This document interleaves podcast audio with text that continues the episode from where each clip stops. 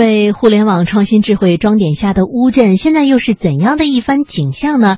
接下来，我们跟随央广记者张国亮一起来了解一下。欢迎莅临，要不要咖啡？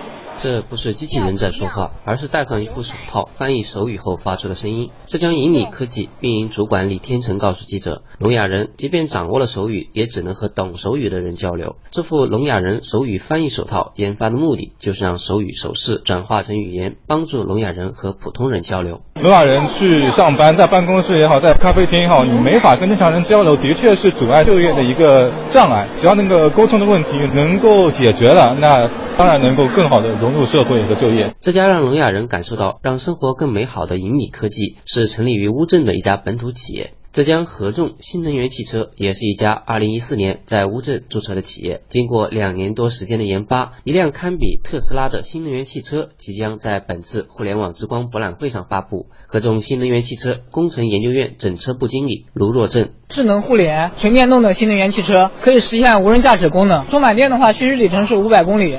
最高车速是两百，然后百米加速的话是三点八秒，它和特斯拉是很有竞争力的。卢若正表示，企业之所以选择在乌镇发展，就是看中了这里的互联网产业环境。呃，乌镇这个互联网一个产业基地，资金啊、政策性的呀，还有人才的资源聚焦啊，都都非常有优势。这边都是我们这个智能车来需要的。二零一四年第一届世界互联网大会举办以来。乌镇从一个千年古镇迅速向互联网特色小镇转变，各类互联网企业不断生长聚集。生活方面，互联网医院、养老、旅游等方面迅速发展，一个智慧乌镇已经形成。桐乡市世界互联网大会承办工作委员会副主任施如玉：通过一个 APP，可能全程在我们这里能够提供更加便捷体验，包括智慧的它医疗、养老、智慧出行、智慧政务。那乌镇呢，是我国典型的江南水乡古镇，有着“鱼米之乡、丝绸之府”的称呼，也有着六千多年的历史悠呃悠久的历史。那接下来我们就一同走进乌镇。船搭乌篷，水绕村，阁楼小巷，柳烟深，千年石径斜细雨。步踏沧桑，觅古音。一首七言绝句，道出江南的隽秀与清新。怀着一种对水乡的眷恋和憧憬，带着那种踏步青石般的无限遐想，随着醉太白浅显的文字，一起闲步流水边、小桥上。领略那韵味别具的古镇风情，在乌镇上走一走，以这样的方式体会江南，可以细致而明确的感受到江南的精神和风采。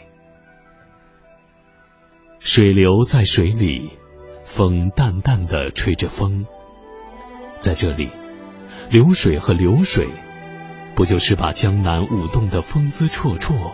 灵秀飘逸的水秀吗？在朴实无华中超凡脱俗，在超凡脱俗中返璞归真。这水做的江南是如此隽秀。那在以前，我们乌镇的老百姓出来呢，都是靠自己摆渡的方式。所以为了给大家一个不一样的体验，我们景区呢就是用摆渡船来接送游客。但是后来呢，这个摆渡船呢要等就很麻烦，因此我们就修建了我们现在走到这个沿河步行道。那我们乌镇呢是一个千年古镇，是从唐朝开始建镇的。很多人都说乌镇的房子比较黑，所以说取名叫乌镇。其实不是的啊，我们是为了纪念一个姓乌的将军，他是我们乌镇最大的一个地方保护神。那在唐朝的时候呢，发生了安史之乱，那后来呢就是。我们这边有一些人呢，就开始割地为王啊，想要这个独立。那当时我们这边就有一个叛臣叫李琦，那皇帝呢就派了乌赞将军过来平乱。乌赞将军呢也是非常的英勇善战，但是李琦呢非常的狡猾，先是挂了免战牌，然后呢又趁机偷袭，结果乌赞将军呢就不幸中箭身亡。那老百姓呢为了纪念他，就把这个小镇取名为乌镇。这个乌镇有多大呀？三点四平方公里，在住的居民有多少人？两三万。小桥流水人家，这是江南最灿烂的风花雪月，这是江南最根本的从前以来。十多年前，古镇的农民耕田的时候，掘到了一些石斧陶器和玉镯玉苑。这一个发现引起了文物管理部门的注意和重视。考古学家们从各地赶来，仔细看过了这些石斧陶器和玉镯玉苑之后，说道：“这是松泽良渚文化时期的文物，离开现在应该有五千五百多年了吧？五千多年前的古镇是什么样子，我们不能知道，但我们只知道。”五千多年前，我们的先人曾经在这里编织着生活，在这里的山下，在这里的水边，他们随意的唱着自己创作的歌曲，安逸闲适的度过着自己的日子。我们不能知道我们的先人从何而来，他们是千里迢迢赶来的，还是风尘仆仆的路过？我们只知道，当他们和这一片山水相遇的时候，就毫不犹豫的留了下来。他们在这里开荒种田、纺纱织布，然后生儿育女。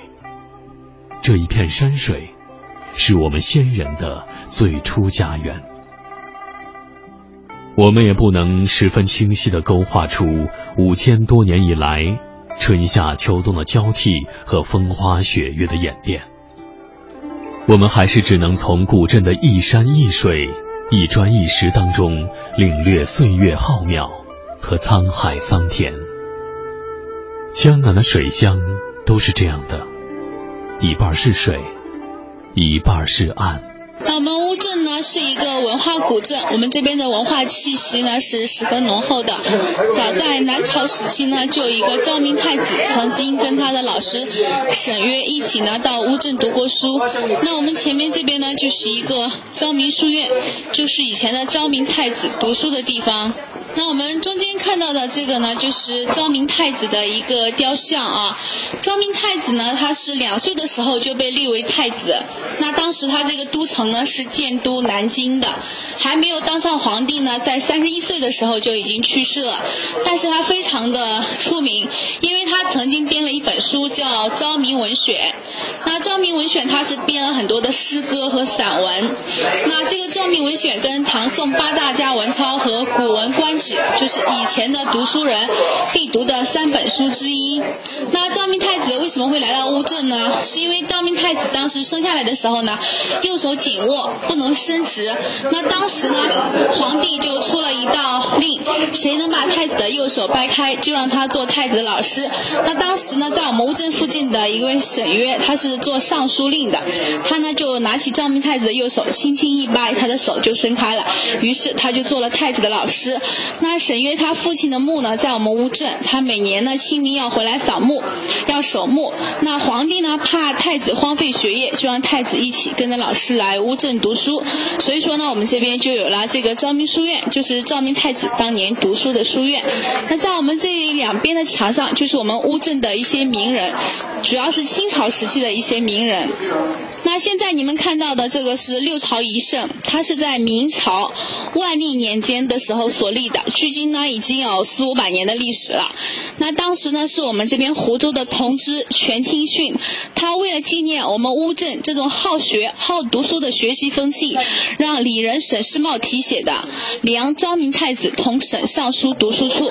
那那现在呢，它也是我们桐乡的重点文物保护单位。如果说水是江南的肌肤，那么桥就是乌镇的玉骨。数不清的石桥连接着古镇蜿蜒的小路，身披岁月的风霜，迎送了众多显贵商家，迎送了众多文人墨客，同样也迎送了这里许许多多的水乡百姓。上桥下桥，船来船往，就是水乡古镇的日常生活。一些东西要送到镇里来。装船，一些东西要运到镇外去，还是装船；一些人要往镇外去，上船；另一些人要回到镇上来，下船。古镇人家的一部分就是船，而船的一部分就是古镇的家了。那像我们这边的民宿呢，乌镇一共是有七十家的，每一家前面都有这个灯箱。那我们三到六十一是在老街上的，另外的是在河对面的。所以在我们乌镇，如果说你迷路了，那么你就到老街上看一下这个民宿的灯箱，是几就知道你在哪个位置了。那像我们左手边的这个房子呢，就是清末民国时期留下来的，大概呢是一百年左右的历史。那我们这边就是一个大户人家的房子啊，它门前有厚德载福四个字，因为我们乌镇的人呢很注重个人品德，认为呢你只有品德高尚了才会多福，所以呢就会有一些厚德载福、厚德载物的一些字样。那现在呢，我们这边呢是有一个二十四小时营业的超市，因为我们景区呢居住的有客人，所以景区呢我们是不关门的，但是晚上呢有一些灯光会关闭。初春的江南依旧有雨，有雨的乌镇恰如古旧宣纸上的一幅水墨丹青，这里有数不尽的雨巷，一样的悠长，一样的寂静。一样的白墙黛瓦，一样的小河绕墙。走在这里的小巷，听细雨敲打着路面的滴答，看雨丝在小巷与民宅间交织出的朦胧。那悠长又寂寥的雨巷，已不再是油纸伞下凄清又惆怅的雨巷，不再是，不再是散发着丁香一样芬芳的雨巷。潮湿的心思早已轮回了流走的时光，纵然，即便你能够在这里走出戴望舒先生的雨巷，却注定把思绪永远留在了记忆中的诗行。